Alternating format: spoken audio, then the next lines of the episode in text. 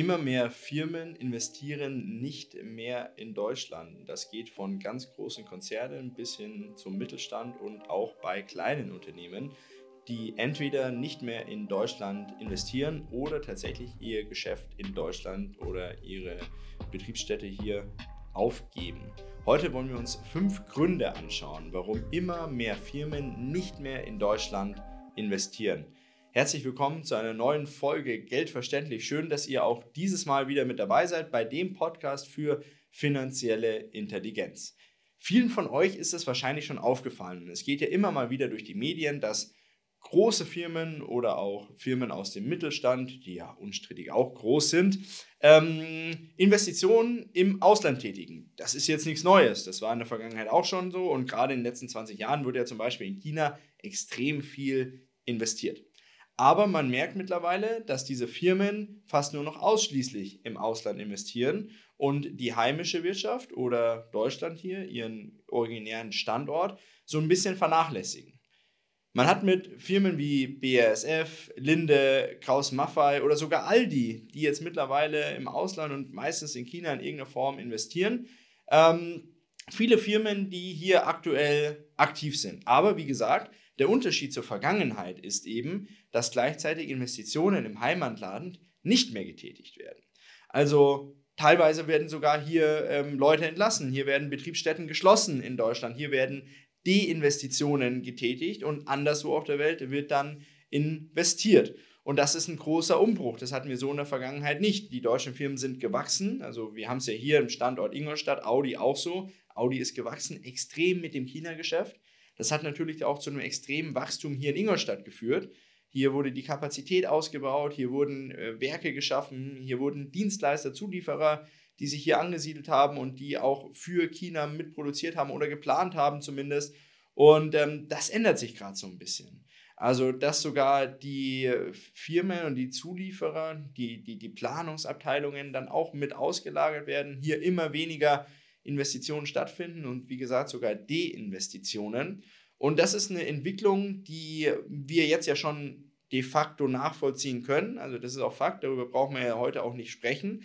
Das ist ähm, leider so. Ähm, ja, wir werden uns im Laufe des Gesprächs auch darüber im Klaren werden, warum das so ist. Und dann müssen wir zum Schluss sagen, ja, das ist nicht leider so, sondern das ist vollkommen nachvollziehbar so. Und es war eine Entwicklung, die uns eigentlich schon vor ja, ein paar Jahren hätte klar sein müssen und jetzt auch immer klarer wird.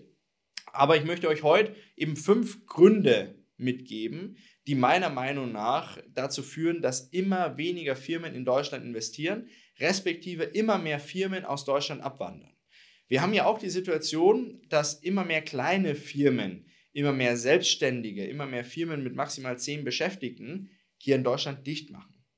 Weil die Anteilseigner einfach sagen, die Regularien, die werden viel zu hoch. Die Anforderungen werden zu hoch. Ich kann mich an diesen Regularien nur noch abarbeiten und kann da nicht mehr betriebswirtschaftliches oder betriebswirtschaftlich sinnvolles Geschäft betreiben.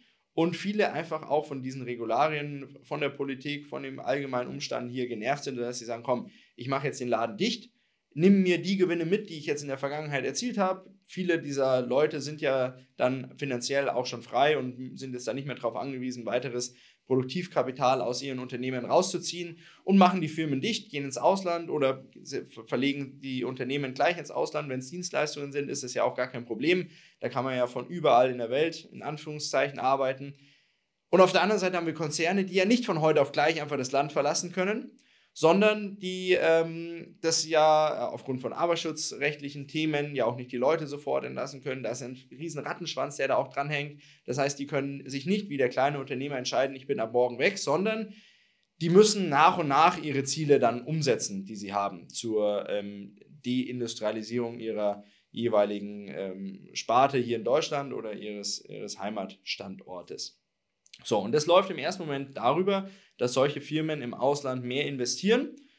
Wie gesagt, das war in der Vergangenheit auch schon so, aber im eigenen Heimatland dann im originären Standort eben nicht mehr investieren. Keine neuen Leute mehr einstellen. Dann geht jetzt die Babyboomer-Generation in die Rente und die Positionen, die da frei werden, werden einfach nicht neu besetzt, sodass sich dann nach und nach die Belegschaft ja auch von selber zusammenschmelzt. Es werden sehr gute Abfindungsangebote gemacht. die den Leuten oder die, die dazu führen, dass die Leute vorzeitig in Ruhestand gehen und denen eigentlich fast gar keine andere Wahl geben, als eben diese Angebote anzunehmen, weil sie einfach so exorbitant gut sind. Und so wird nach und nach dann der Standort Deutschland ähm, immer weiter runter reduziert, bis auf ein gewisses Minimum dann vielleicht. Und ähm, das wird dann in Zukunft beibehalten. Aber wir merken, es werden immer weniger Investitionen in Deutschland gemacht. Und wenn Investitionen in Deutschland gemacht werden, dann werden die unfassbar stark finanziell subventioniert. Also Intel ist ja das beste Beispiel. Hier sind unfassbar viele Subventionen gelaufen, die äh, dazu führen, dass dieser Chip-Hersteller jetzt in Deutschland ein Werk eröffnet. Da sind 10 Milliarden Euro geflossen, auf die Arbeitsplätze umgerechnet, glaube ich, nagelt mich nicht fest, aber eine Million Euro pro Arbeitsplatz oder 10 Millionen, weiß ich nicht mehr, ähm, die hier subventioniert worden sind pro Arbeitsplatz, der entsteht. Und natürlich ist dann der Ruf auch immer danach laut zu sagen, ja, warum hat es jetzt der Bäcker nebenan, kriegt so eine Förderung nicht, der Selbstständige nebenan kriegt die Förderung auch nicht und auch der Mittelstand mit 3, 4, 500 Leuten, der auch dort im Umkreis, ist und der auch ein wichtiger Arbeitgeber ist, der bekommt eine solche Förderung auch nicht. Das heißt, wir holen uns nur noch Firmen ins Land durch Subventionen, aber nicht mehr durch ähm, Wettbewerbsvorteile, die einfach bei uns im Standort Deutschland vorhanden sind. Und jetzt zu den fünf Gründen, warum meiner Meinung nach immer mehr Leute oder immer mehr Firmen nicht mehr in Deutschland investieren. Der erste Grund ist meiner Meinung nach, und ich habe das jetzt nach der, nach der Wichtigkeit priorisiert, der erste Grund ist das Thema der Energie. Die Energiepreise sind einfach nicht mehr wettbewerbsfähig, also sowohl im europäischen Vergleich, aber vor allem dann auch im weltweiten Vergleich. Wenn ich mir das anschaue, in China, in Amerika, oder ähm, auch in, in anderen Ländern, Schwellenländern, in denen produziert wird, Indien oder so, dann sind die Energiepreise ganz andere und auch im europäischen Vergleich sind unsere Strompreise einfach nicht wettbewerbsfähig. Und das kriegen wir jetzt auch mittlerweile mit. Jetzt wird darüber diskutiert, einen Strompreis für die Industrie einzuführen, um wettbewerbsfähig zu sein.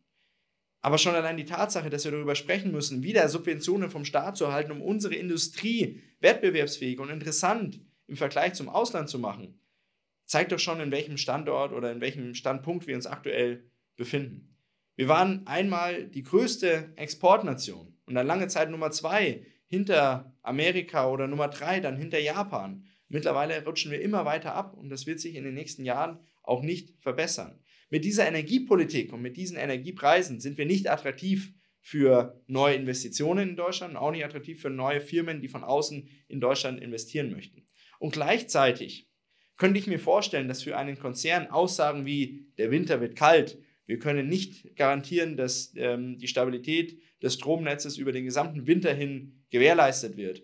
Äh, die Gasspeicher sind leer und die ganzen Horrorszenarien, die uns da erzählt werden, dass solche Szenarien wirklich zu vertrauensbildenden Maßnahmen werden bei Entscheidern, die darüber entscheiden, ob jetzt entsprechend hier Firmen in Deutschland ansässig werden, hier einen Standort eröffnen, eine Betriebsstätte oder eben nicht. Also erster wichtiger Punkt meiner Meinung nach das Thema Energie. Der zweite Punkt ist das Thema Steuern und Abgaben. Also wenn wir uns das mal angucken, ich unterscheide das Ganze jetzt mal, obwohl Steuern und Abgaben im Endeffekt dasselbe sind. Es geht Geld an den Staat, Abgaben hört sich vielleicht ein bisschen besser an als Steuern. Das wird nicht gleich als Steuern ähm, äh, deklariert, sondern als Abgabe. Aber unterm Strich muss man ja wirklich dazu sagen, auch da sind wir nicht wettbewerbsfähig. Also bei den Steuern auf Unternehmensebene, Körperschaftssteuer, Unternehmenssteuer, ähm, sind wir nicht mehr wettbewerbsfähig. Weil wenn wir uns mal angucken, wir haben 15% Körperschaftssteuer, Flat Tax, ganz Deutschland, und dann kommt nochmal die Gewerbesteuer drauf. Die Gewerbesteuer ist natürlich von Gemeinde zu Gemeinde unterschiedlich, ähm, aber roundabout im deutschen Durchschnitt liegt die irgendwie bei 15, 16 Prozent, sodass ich auf eine Gesamtbelastung von 30, 31 Prozent komme auf Unternehmensebene, Unternehmenssteuer. So, und das ist nicht wettbewerbsfähig. Wenn ich mir das im europäischen Vergleich anschaue, bin ich da eher zwischen 10, 15 wurde ja jetzt diese, diese Mindestgrenze eingeführt und 20, 25 Prozent. Selbst 25 Prozent sind 7 Prozentpunkte weniger. Und das macht bei Beträgen schon was aus. Und es macht auch bei, bei kleineren Beträgen etwas aus. Also bei, bei, bei 100.000 Euro ähm, Jahresüberschuss sind das dann auch wieder 7.000 Euro. So, und das ist eine Menge Geld für, für jeden Unternehmer. Und man kann es dann natürlich hochskalieren. Und da sind wir nicht mehr wettbewerbsfähig. Und während in, innerhalb von Europa vor einigen Jahren und weltweit ja auch der Run begonnen, begonnen hat, um den Kampf der Unternehmenssteuern, die zu senken, da ähm, wettbewerbsfähig zu werden. Untereinander haben die Länder konkurriert, Amerika, dann aber auch in Europa viele Länder, die mit den Unternehmenssteuern nach unten gegangen sind, um wettbewerbsfähig zu sein, China. Und Deutschland hat sich nicht bewegt. Deutschland hat sich nicht bewegt. Seit Jahrzehnten sind unsere Unternehmenssteuern auf diesem Niveau. Und es macht keinen Anschein, dass die sich irgendeiner Form nach unten verändern werden. Aktuell jetzt auch nicht unbedingt nach oben. Die werden wahrscheinlich verharren. Aber nichtsdestotrotz ist ja das auch ein wichtiger Gesichtspunkt, dass es für Unternehmen abschreckend wirkt. Dieses Steuerthema. Auf der anderen Seite Abgaben. Das ist ja, die Steuern sind ja das eine, die Abgaben sind ja das andere. Als Arbeitgeber mit sozialversicherungspflichtig Beschäftigten weiß ich ja ganz genau, ich spreche ja da aus eigener Erfahrung, auch wenn ich nicht hunderte oder tausende Leute habe, aber ähm, trotzdem spreche ich da aus Erfahrung, weil ich ja jeden, jeden Monat das sehe, was da weggeht, äh, wird es ganz schön belastend. Und diese Abgaben, die werden immer mehr. Jetzt haben wir gerade wieder im äh, Mitte Juli oder Juni diesen Jahres, ich glaube Juli war es, ähm, Erhöhung der, der Pflegeversicherungsbeiträge für Arbeitnehmer und Arbeitgeber. So, und das sind Sachen, die kriegt die breite Bevölkerung nicht mit, aber die kriegen die Arbeitgeber und auch die Arbeitnehmer mit. Das wird immer teurer. Die Arbeitgeberanteile zu, diesen, zu den ganzen Sozialversicherungspflichten, die es gibt, Rentenversicherung, Arbeitslosenversicherung und den ganzen, ähm, die ganzen Sicherungseinheiten, die, ich möchte an der Stelle es nochmal betonen, definitiv nicht schlecht sind. Also braucht man. Und es ist eine Errungenschaft, die wir hier in Deutschland haben, unserer sozialen Marktwirtschaft. Aber das Thema ist natürlich schon, dass jemand von außen der das betrachtet, rein rational, rein finanziell sieht, dass er ein abschreckendes Momentum hat, diese Abgaben.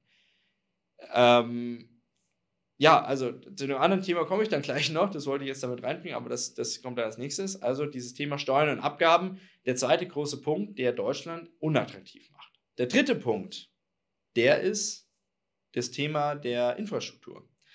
Also die Infrastruktur in Deutschland, ähm, die ist wahrlich nicht schlecht. Also das, ich denke mir das immer wieder, wenn ich aus dem Ausland hierher komme, ähm, und hier in Deutschland dann bin, dann sage ich schon, ja, ist nicht verkehrt, kann man schon lassen, äh, passt alles. Aber es gibt schon Gebiete, also Ruhrpott da oben oder, äh, oder dann schon so äh, Nordrhein-Westfalen, Rheinland-Pfalz. Also da sind Autobahnen, die hast du im Ausland so in der Form nicht. Also da sind wirklich jahrzehntelang Baustellen. Jahrelang Autobahnen gesperrt, Autobahnausfahrten, die es einfach nicht mehr gibt, Brücken, die einfach gesperrt worden sind, weil sie so marode sind und auch nicht neu aufgebaut werden. Also infrastrukturtechnisch hinken wir ungemein hinterher. Und diese Lücke wird immer größer, je weiter der Zeitabstand nach vorne schreitet. Also ähm, man, man darf sich nicht der Illusion hingeben, dass sich diese, diese Infrastruktur in irgendeiner Form in Zukunft jetzt deutlich verbessert. Die Stra das Straßensystem wird immer weiter marode. Wir kommen nicht hinterher, das Ganze auf dem aktuellsten Stand zu behalten. Wir kommen nicht hinterher mit den Sanierungstätigkeiten. Und ähm, was wir auch nicht vergessen dürfen, dass wir unfassbar viel Verkehr auf die Straße bringen und auf den Gütern viel zu wenig haben, auf den Zügen viel zu wenig haben, auf dem Schienenverkehr. Also es gibt ja da auch diese, die Strecke, das war ein gemeinsames Projekt der EU, das durch Deutschland durch, durch die Schweiz, durch Richtung Genua gehen sollte. Eine große Eisenbahntrasse und über die unfassbar viele Container dann von oben von der äh, Ost Nordsee ist es dann, runter transportiert werden kann nach Genua, also einmal quer durch Europa durch. Ähm, die einzigen, die da nicht Schritt halten können, sind die Deutschen. Also äh, Italien, Schweiz, die sind alle dem Projekt nachgekommen, die Deutschen. Dort ist es dann so, dort werden dann die Container kommen da an, werden verladen und kommen auf die Straße. Und dann sind hier LKWs unterwegs. Und äh, wenn wir uns die ganze Zeit das Thema Nachhaltigkeit auf die Fahne schreiben und darüber nachdenken, was wir alles nicht mehr dürfen, kein Fleisch mehr essen dürfen, kein Diesel mehr fahren dürfen und so weiter und so fort, dann sage ich immer, ähm, sollten wir erstmal uns Gedanken darüber machen, wie die ganzen LKWs zum Beispiel von der Straße kommen. So, also die, die, die Potenz des ausgestoßenen CO2s und des verbrauchten Dieselkraftstoffes ist ja um ein, um ein ungemeines höher, ähm, wie jetzt zum Beispiel bei einem, bei einem Pkw. So, und diese Sache wird mir viel zu wenig angegriffen. Also dieses Thema ist, ist viel zu wenig präsent, dass wir einfach mal diese Güter, die hier transportiert werden durch Deutschland, dass die einfach auch mal auf den Zug gebracht werden, auf die Gleise gebracht werden.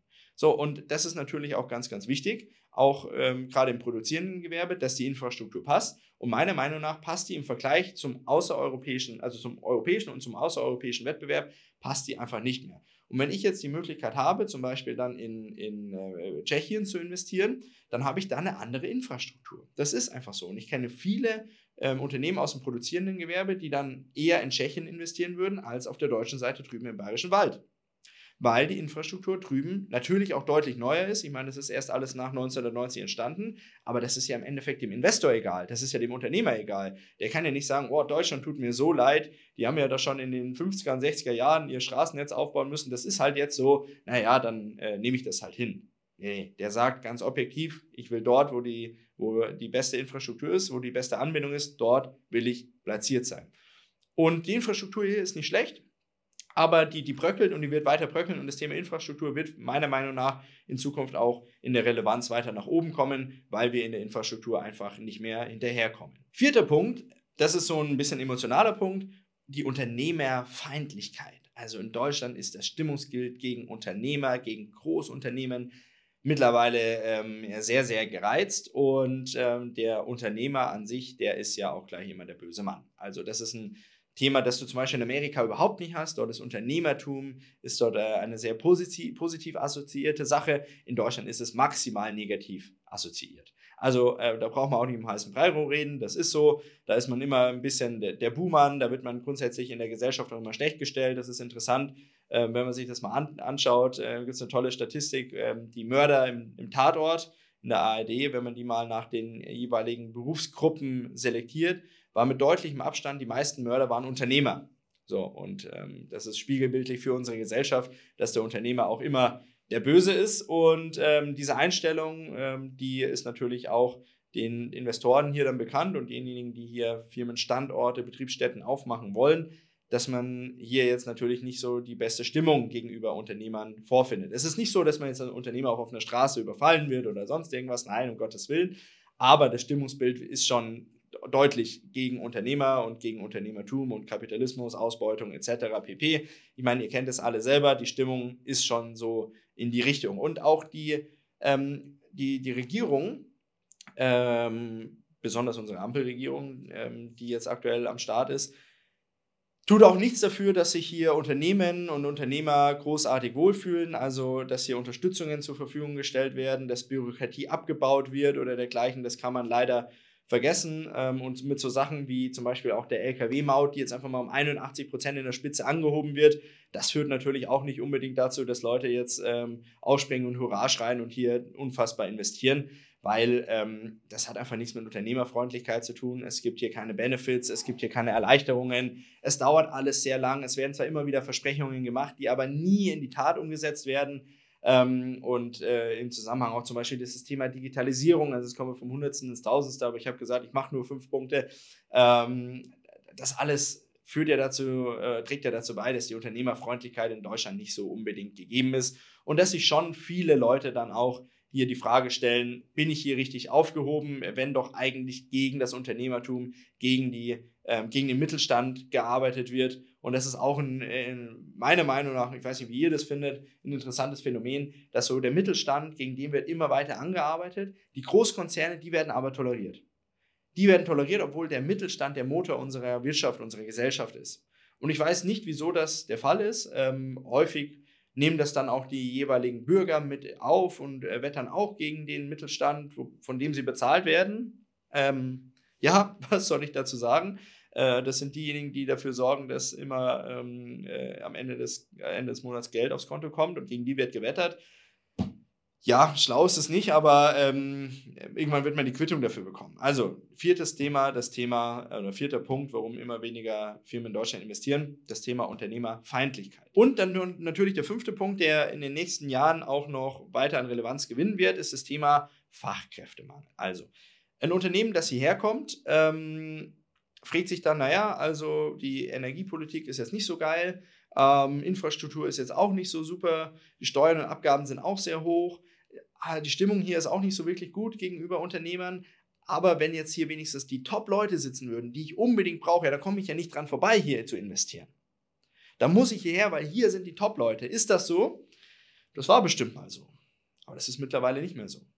Die Top-Leute die gehen jetzt dann auch alle nach und nach in Rente. Das sind auch viele gewesen aus der Babyboomer-Generation. Das waren die Top-Leute, um die wurde sich gestritten. Da gab es auch ein Überangebot. So, und jetzt ist es halt so, ähm, es kommen immer weniger Leute nach. Ähm, die Nachfrage nach guten Leuten ist extrem hoch und diese Leute zu bekommen in Deutschland ist fast unmöglich. Es sei denn, du musst sie irgendwo anders abwerben, du musst unfassbare Löhne, Gehälter dafür bezahlen, äh, damit du an die Leute kommst, die du brauchst. Das heißt, du hast hier einen Fachkräftemangel, du kommst hier also nicht her und kannst dir sagen, zack, zack, zack, ich suche mir die Leute aus, sondern es ist wirklich schwierig, die Leute herzubekommen. Dann unter den Gesichtspunkten des ähm, Arbeitsschutzgesetzes ist es auch nicht immer ganz einfach, die irgendwo anders abwerben zu können ähm, und dann sofort bei sich einsetzen zu können. Und das andere Thema ist, Fachkräfte hier dann entsprechend in Deutschland reinzuholen und zu, ähm, äh, in, in seinem Unternehmen arbeiten zu lassen, ist auch sehr schwierig. Auch die, Zugangs-, die Zugangshürden sind extrem hoch. Also ich habe letztes Mal ein Webinar mitgemacht bei der IHK, Zuzug von Fachkräften nach Deutschland. Also wie man quasi Fachkräfte in seinem eigenen Unternehmen dann quasi äh, einbinden kann und wie man die hier nach Deutschland kriegt. Ja, könnt ihr euch nicht vorstellen. Man denkt aber, es wäre so einfach. Also innerhalb der EU ist das alles einfach. Aber wo habe ich denn innerhalb der EU die Experten, die ich hier brauche? Vielleicht kriege ich noch irgendwie aus Rumänien IT-Experten oder sonst irgendwas. Das ist dann relativ easy. Aber alles andere ist unfassbar schwer.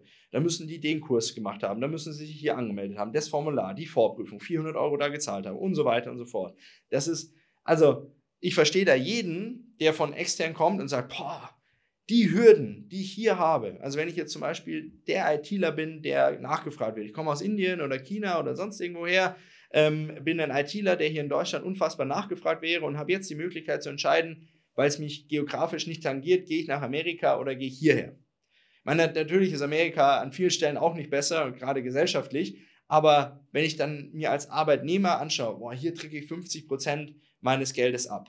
Ähm, bis ich hierher komme, sind unfassbar viele Regularien zu erfüllen. Das ist ähm, sehr schwer, schwierig. Ich muss den und den Kurs machen. Ich muss dann auch hier zertifizieren, Bürokratie etc. pp.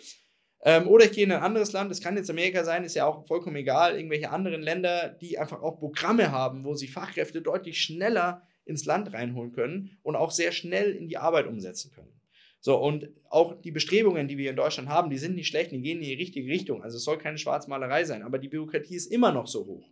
Ich habe mir dieses Webinar extra deswegen angeschaut, weil ich mir dachte, naja, wahrscheinlich gibt es ja jetzt so eine, ähm, eine Lösung, die man grundsätzlich anwenden kann und die für alle gilt und wo man relativ schnell Fachkräfte nach Deutschland in sein Unternehmen reinholen kann. Aber das ist halt einfach nicht so. Ich als kleines Unternehmen mit 20 Leute wäre völlig aufgeschmissen, wenn ich irgendwo aus dem Nicht-EU-Ausland jemanden hier reinholen wollen würde.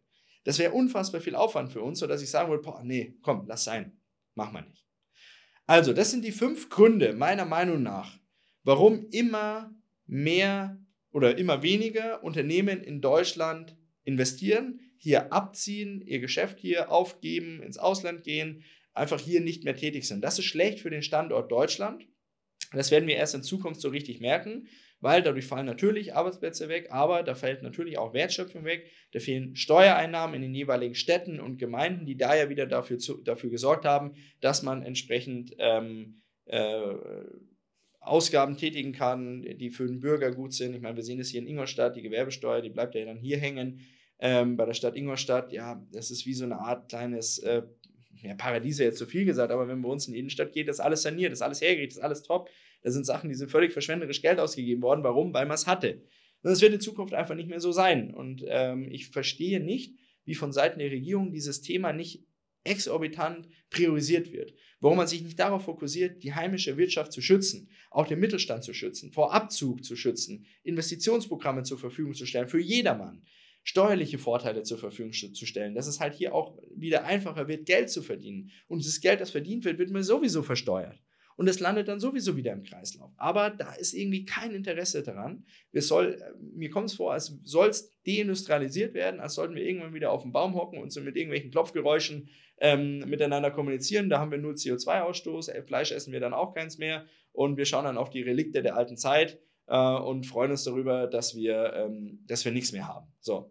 so kommt es immer ein bisschen vor, drastisch gesagt. Der sechste Punkt, den ich vielleicht noch am Start hätte, wäre vielleicht auch das Wetter, wobei es dieses Jahr ganz okay war, aber oben im Norden äh, war jetzt auch eine Zeit lang, äh, war schon das Wetter ziemlich schlecht und wenn ich mir dann aussuchen kann, will, ich irgendwo im Silicon Valley sein, äh, als 100% Fachkraft, die man braucht, zum Beispiel aus der IT-Branche, oder will ich hier in Deutschland beim Regen sitzen, dann ist das auch ein Punkt. Das ist jetzt ein bisschen suffisant gemeint, das war nicht ganz ernst der letzte Punkt, aber den kann man da mal mit reinnehmen. Was denkt ihr, was sind die Gründe, die ich jetzt hier in dem Zusammenhang vergessen habe? Oder wie würdet ihr diese Gründe, die ich aufgezählt habe, priorisieren? Warum immer weniger Firmen in Deutschland investieren?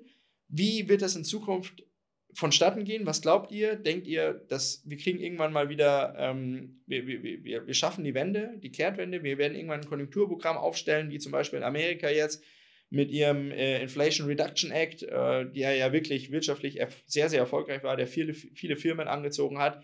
Natürlich auf ähm, ja, zulasten der, der Staatsverschuldung, aber ähm, im ersten Moment mal hat man die Firmen im eigenen Land gesichert. Glaubt ihr, dass wir sowas hinkriegen werden oder denkt ihr, dass Deutschland auch im europäischen Vergleich immer weiter ins Hintertreffen gerät und ähm, ja, den Anschluss verliert? Da bin ich mal gespannt, was ihr dazu sagt. Das waren meine fünf Gründe und bin gespannt, wie viele Gründe ihr noch habt. Wenn ihr das Ganze interessant findet und wenn ihr sagt, das war heute ein cooles Thema, dann würde ich euch empfehlen, diesen Kanal zu abonnieren. Jeden Donnerstag, 18 Uhr, geht hier ein Video oder ein Podcast von mir raus, wo ich über Sachen spreche, die ich meiner Meinung nach relevant finde. Da geht es ähm, um das Thema der finanziellen Bildung im, ähm, im großen Kontext. Und ich spreche dann über Themen wie heute volkswirtschaftliche Themen, aber es geht auch deutlich mikroökonomischer ähm, und manchmal auch um gesellschaftliche oder politische Sachen. Und wenn euch das gefällt, dann würde ich mich freuen, wenn ihr ein Like da lasst.